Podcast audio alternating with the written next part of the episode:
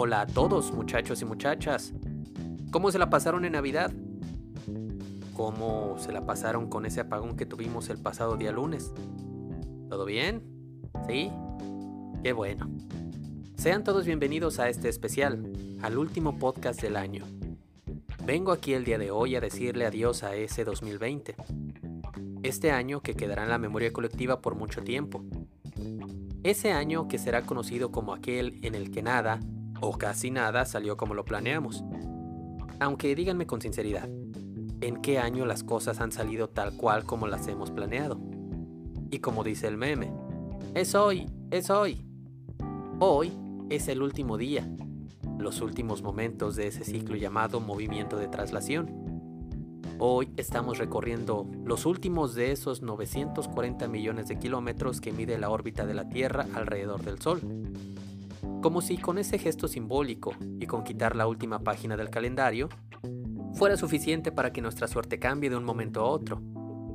Yo, honestamente, no creo que vaya a ser así, pero creo que nos podemos preparar para recibirla, así, como venga.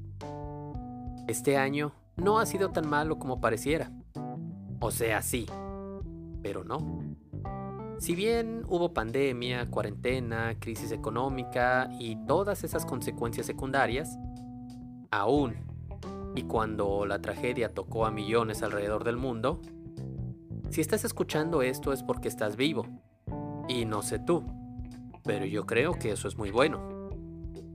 ¿Alguna vez te has puesto a pensar cómo hubiera sido esta situación en otra época? Supongamos los noventas.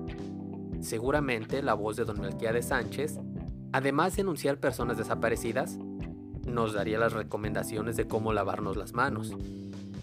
Nos pediría usar cubrebocas y nos pediría también guardar la distancia. Las clases tendrían que ser por televisión sí o sí, estilo telesecundaria. En aquellos años la internet era una cosa a la que uno recién trataba de encontrarle forma algunas veces con ayuda de esos discos de América Online que abundaban. Tal vez, y solo tal vez, la gente no hubiera salido tanto a las calles. Pero no sé, igual estoy romantizando el pasado. Pero la verdad es que nos tocó vivirlo en este 2020. El mejor de los tiempos en algunas cosas y el peor de los tiempos para otras. De no haber existido pandemia, quién sabe si este podcast hubiera existido. Tampoco hubiera hecho algunas otras cosas, pero yo no vengo aquí a contarles mi vida. Así que te pregunto a ti, ¿qué cosas dejaste de hacer a raíz de la pandemia? ¿Ya? Seguramente muchas. Pero ahora dime, ¿qué cosas nuevas hiciste que de no haber pandemia no hubieras hecho? ¿Son muchas? ¿Son pocas? ¿Quién sabe? Todos o casi todos esperamos a que esta locura pase y que todo vuelva a ser como era antes. Pero la verdad es que al menos a mi parecer, el 2021 va a seguir siendo igual al 2020. O sea, el hecho de decir feliz año nuevo no va a hacer que la situación actual desaparezca. Espero que vaya disminuyendo.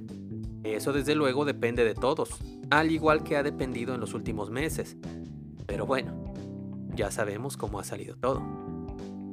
Pero como dijeran aquellos que venden picafresas en los camiones, yo no vengo a robarles, no vengo a mentirles.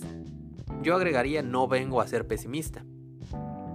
Si este ciclo que termina hoy te inspira a salir de casa con las maletas, a tirar semillas por las esquinas de tu casa, a plantearte retos y propósitos, ¿quieres agradecer a un ser supremo o quieres agradecer al universo?